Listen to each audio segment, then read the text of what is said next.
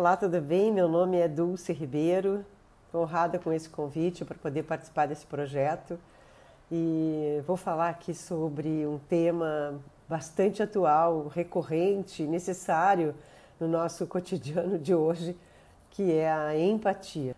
Trabalho com coach, desenvolvimento de pessoas e profissionais, atuando junto às organizações, trazendo o olhar humanista em processos, relacionamentos e tudo que é possível a gente aprender com o ser humano em constante conexão.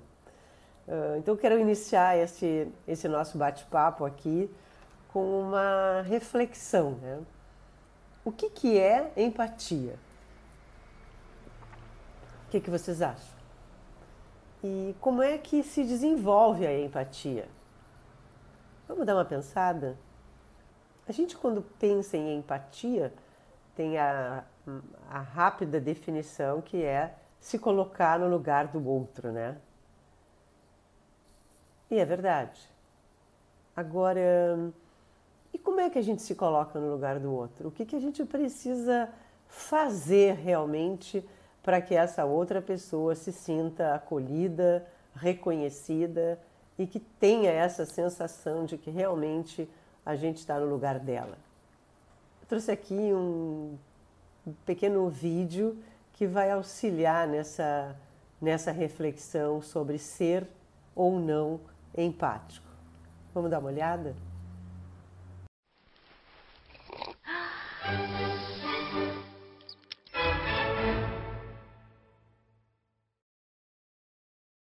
So, what is empathy, and why is it very different than sympathy? Empathy fuels connection, sympathy drives disconnection. Empathy, it's, it's very interesting. Teresa Wiseman is a nursing scholar who studied professions, very diverse professions where empathy is relevant, and came up with four qualities of empathy perspective taking, the ability to take the perspective of another person or, or, recognize their perspective as their truth, staying out of judgment, not easy when you enjoy it as much as most of us do, recognizing emotion in other people, and then communicating that. Empathy is feeling with people. And to me, I always think of empathy as this kind of sacred space when someone's kind of in a deep hole and they shout out from the bottom and they say, I'm stuck, it's dark, I'm overwhelmed. And then we look and we say, hey, climb down. I know what it's like down here, and you're not alone. Sympathy is, ooh, it's bad, uh huh. Uh, no. You want a sandwich? Um, Empathy is a choice, and it's a vulnerable choice because in order to connect with you, I have to connect with something in myself that knows that feeling. Rarely, if ever, does an empathic response begin with at least. I had a, yeah. And we do it all the time because you know what? Someone just shared something with us that's incredibly painful, and we're trying to silver lining it. I don't think that's a verb, but I'm using it as one. We're trying to put the silver lining around it. So I had a miscarriage. Oh, at least you know you can get pregnant. I think my marriage is falling apart. At least you have a marriage. John's getting kicked out of school.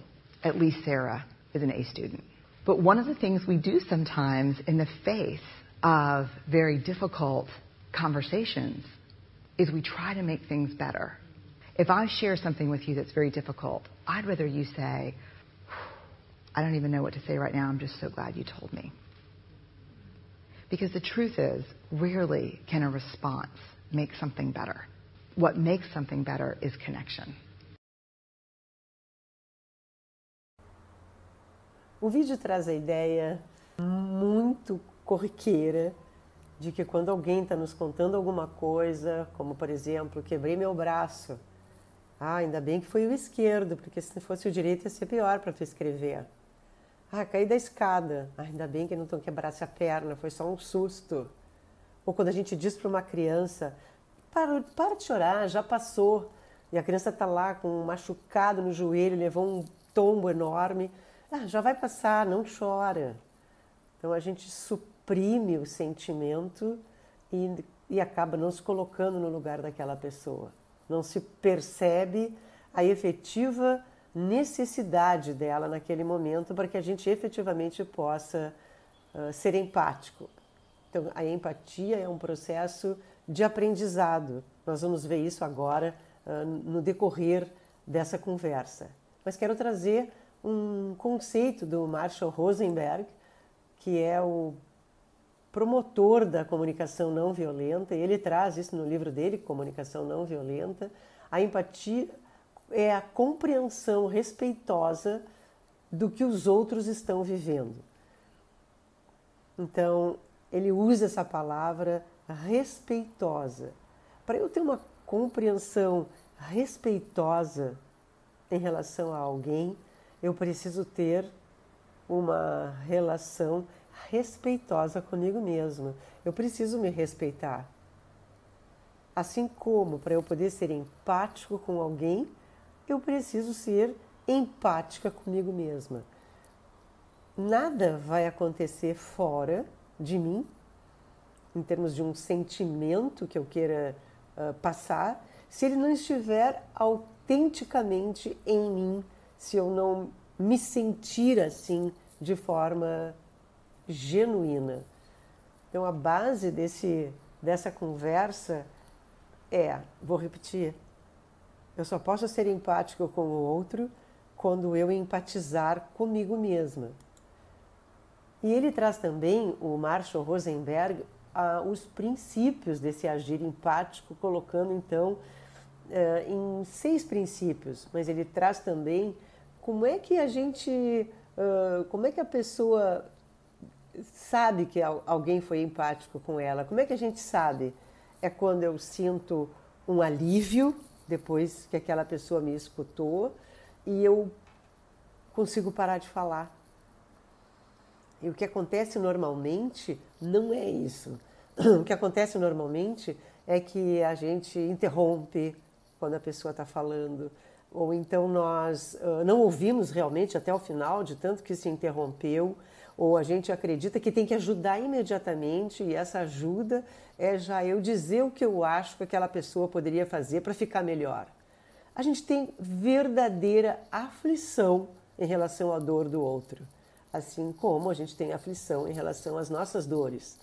O nosso movimento social, da nossa sociedade como um todo, é a busca da felicidade e não da tristeza.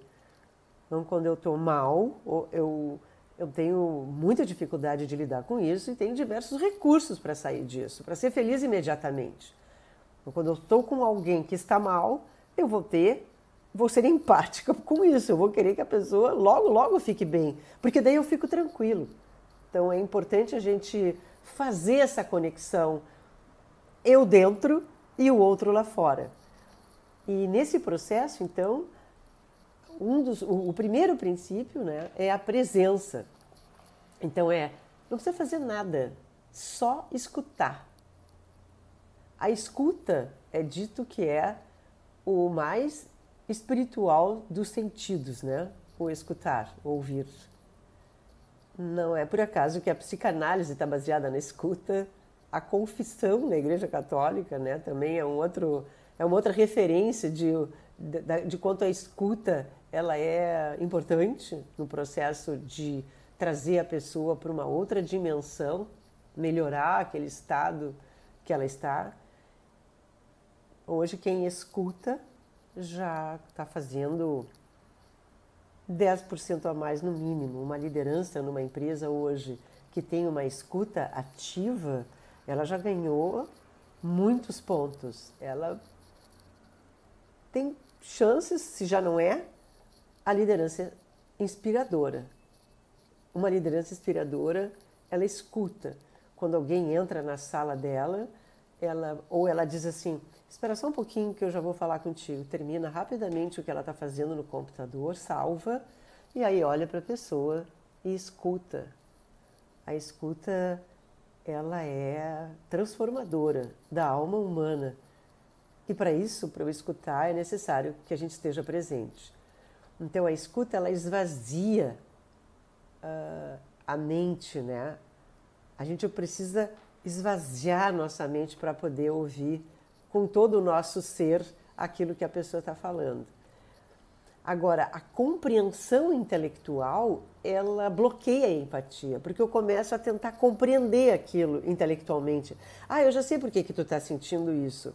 Eu sei por quê, porque naquele dia que a gente se encontrou, eu vou para uma análise da situação, vou fazer conexões com outras coisas. Não é isso. Não é isso. Não tem intelectualidade na empatia. Na empatia tem espiritualidade. Essa que é a questão. Então essa compreensão, eu, eu preciso entender por que que tu está assim. Não tem que entender. A pessoa está assim. Ela é um ser humano. Quantas vezes eu também já estive assim. E se eu não estive, eu poderia estar. Porque eu preciso reconhecer aquela pessoa como um ser humano e me reconhecer nela. Então, a pergunta é a seguinte, né? Antes de eu oferecer um conselho ou dizer, vamos lá, não fica assim, eu preciso perguntar, fazer uma pergunta. O que está te levando a sentir isso? Tu já te sentisse assim alguma outra vez, numa situação parecida? Isso é amor pelo outro, é amor pela dor do outro, pela situação que a pessoa se encontra. E uma outra uh, um outro princípio, não menos importante, é parafrasear. O que, que quer dizer isso, parafrasear? É quando eu consigo repetir para a pessoa o que ela está dizendo. Repetir a partir do que eu escutei. Então a pessoa me conta que está muito chateada porque ela não conseguiu entregar aquele trabalho no prazo e que o líder dela uh, veio cobrar aquilo e ela se sentiu uh, magoada, mal por causa disso. E aí eu posso dizer, então tu está dizendo que tu está chateada porque tu não conseguisse entregar no prazo o trabalho e que o teu líder pode achar que tu, uh, sei lá, que, que, tu é incompetente ou alguma coisa dessa natureza. Eu já estou até colocando palavras na minha boca, né? E, e aí então tu fica magoada com isso, é isso? E a pessoa pode dizer, eu não fico magoada, eu acho que eu, eu, eu me sinto irresponsável. Bom, ela já vai para um outro lugar naquela conversa. Não é mais uma questão de mágoa que ela está sentindo, é um sentido de irresponsabilidade. Então a conversa ela pode ir levando a pessoa para um outro lugar. Então é importante, uh, e, e, o, e o sexto princípio, que é assim, eu, eu posso eu expressar o meu sentimento e ouvir o sentimento dela. Eu posso solicitar também que a pessoa expresse o sentimento dela, como é que ela está se sentindo naquela situação, além de expressar os meus próprios, né? Então é importante que a gente compreendendo o andar deste diálogo, né? Porque pode ser um diálogo e pode ser também uma profunda escuta, como a gente viu no vídeo. Eu não sei o que eu vou te dizer nesse momento, mas eu estou aqui. E eu estar ali de verdade é o maior presente uh, que eu posso dar para aquela pessoa naquele momento. Uh, então, Carl Rogers diz que a empatia legitima a humanidade.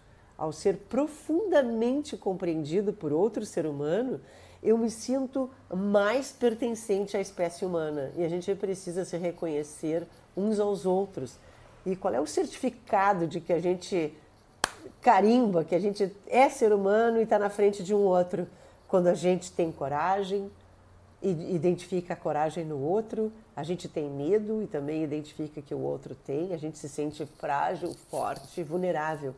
Então eu consigo me reconhecer e validar que eu estou na frente de um outro ser humano ali naquela hora. É tão importante isso porque os animais se reconhecem.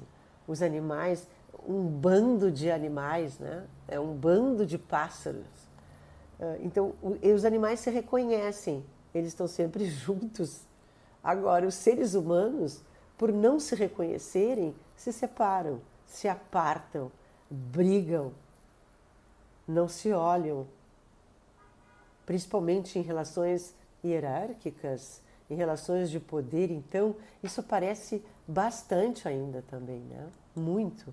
Então, como é que eu reconheço? Então, eu quero trazer aqui um, uma perspectiva da, da neurociência uh, que explica como que a gente uh, é fisiologicamente empático através dos neurônios espelho. Vou explicar um pouco o que, que é isso. Então, os neurônios espelho, eles se utilizam dos neurônios motores e dos neurônios sensoriais. Os neurônios motores, eles transmitem para a gente um sinal do movimento. Eu vou dizer, eu quero caminhar, saio caminhando. Ou eu preciso correr de algum perigo, alguma coisa perigosa. Estou atravessando a rua, meio que o sinal está ficando vermelho, eu recebo uma mensagem para correr por causa de um perigo. Da mesma forma que os neurônios sensoriais, eles eh, recebem estímulos do ambiente ou do próprio corpo. Então eu tenho, eu, eu entro num lugar e penso, hum, aqui, acho que aquela parede ali está rachando, ela é capaz de cair e eu tenho uma eu, pelo que eu percebo, eu recebo um estímulo para me afastar. Ou daqui a pouco eu, o, o, o meu corpo sente uma dor. E a dor é um estímulo sensorial para eu tomar uma ação em relação àquela dor. Então eu estou com uma dor no estômago. Eu vou descobrir, quero saber por que, que eu estou com essa dor, ou posso também não fazer nada. Mas o estímulo de preservação e sobrevivência uh, eu recebo. Então, os interneurônios que fazem essas conexões, essas verdadeiras redes neurais, para que esses neurônios motores e sensoriais possam juntos me trazer uma mensagem. Então, esses, o neurônio, os neurônios espelho, eles dependem do sistema motor, porque eles disparam esse movimento em relação a uma outra pessoa. Eu consigo desempenhar e adotar a perspectiva da outra pessoa. Quando eu observo aquela pessoa, percebo que aquela pessoa está num estado de perigo ou está, está numa situação de dor. Eles também se comunicam com o sistema límbico, o que facilita então a conexão com os sentimentos alheios. Então, eles espelham os sentimentos alheios.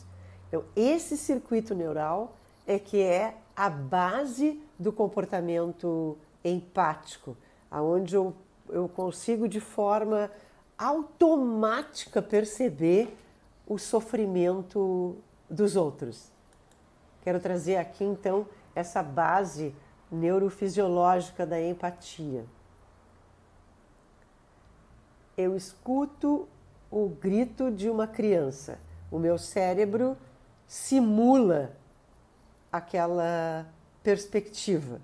Então, essa capacidade de simular o, no meu cérebro o que se passa na mente de uma outra pessoa me coloca então no lugar dela. Eu partilho as representações dela e eu compreendo aquela, aquela situação. Eu compreendo aquela ação. O grito me coloca numa dimensão parelha com aquela pessoa. E aí então eu formulo no meu cérebro uma hipótese. A formulação dessa hipótese, ela faz com que eu me compare com aquela pessoa. E eu me comparando com ela, eu me fico afastado. Eu tô eu tô, eu tô vendo em mim essa situação, eu comparo essa pessoa comigo e me afasto dela. Ou seja, eu sei que é ela que está gritando e não sou eu. Mas eu sei que quando eu estou em perigo, eu grito e aí eu reconheço essa pessoa como um ser humano. Tudo isso, tudo isso até aqui é uma perspectiva neurológica que todos os animais têm.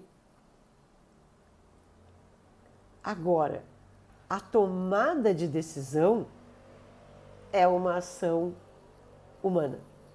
Nesse momento, então, eu vou decidir que ação eu vou tomar em relação à perspectiva do outro. Eu trago então aqui para trazer a, a, perspectiva da decisão, né? que naquele momento, ao escutar o grito da criança, eu posso sair correndo para ajudá-la, eu automaticamente, essa é uma ação automática, eu ouço grito e vou. Eu posso não atender esse automatismo e pensar assim: não, essa criança grita todos os dias e eu não vou lá de novo, não, já fui lá uma vez e não vou agora. Eu posso tomar essa decisão. Eu posso conhecer a situação e saber que ela grita porque os pais estão sempre brigando com ela. Eu posso fazer um julgamento e dizer que ela está gritando porque ela é manhosa, enfim, mas no primeiro momento eu tenho uma prontidão para atender aquele chamado, porque eu reconheço esse chamado em mim. Trazendo a perspectiva aristotélica sobre a ética, ele diz que então a ética serve para educar as pessoas para o bom e para o belo, para a harmonia social.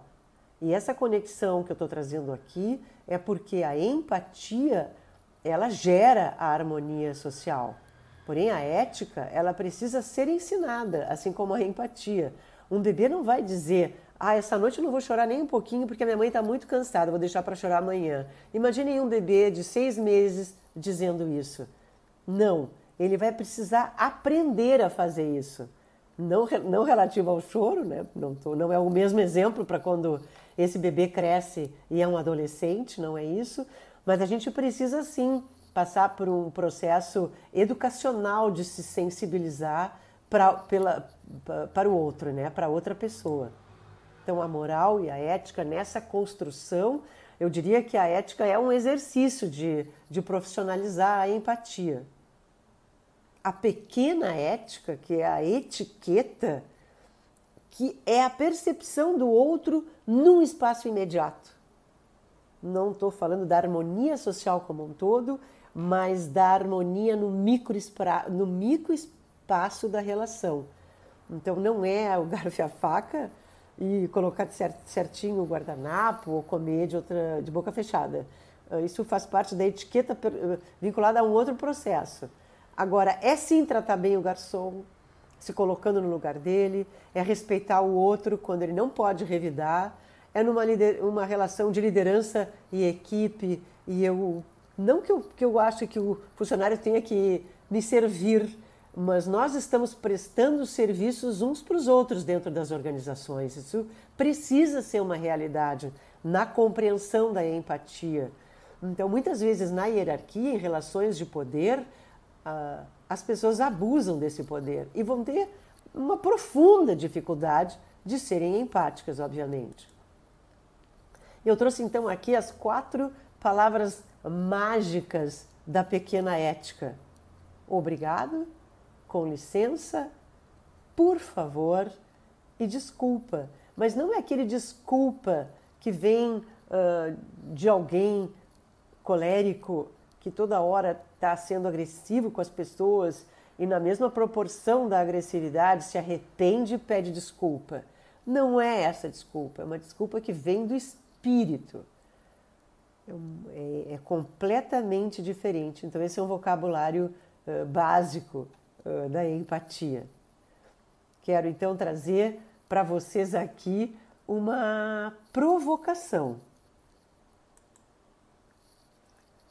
Todos nós aqui temos potencial para sermos mais empáticos uns com os outros essa foto nesse, desse cinema, imagino que seja numa última sessão de um domingo, talvez, ou não, mas onde será que essas pessoas pensam uh, que vai esse lixo? Quem é que vai retirar esse lixo daí?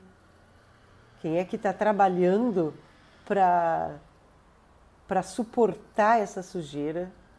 E o que, que leva o ser humano a deixar as coisas nesse estado, né? Para um outro ser humano, que se fosse ele, não gostaria de encontrar um lugar assim na hora de chegar para realizar o seu trabalho, né? Nesse estado. Então eu quero deixar aqui essa nesse final essa provocação, essa essa reflexão. Agradeço a oportunidade de, de ter conversado sobre isso. Esse é um tema muito amplo. Aqui foi um, um foi pouco, né, de tudo que é possível, mas eu acho que a reflexão já é algo bastante importante. Agradeço a oportunidade, coloco, me coloco à disposição para novas conversas. Muito obrigada.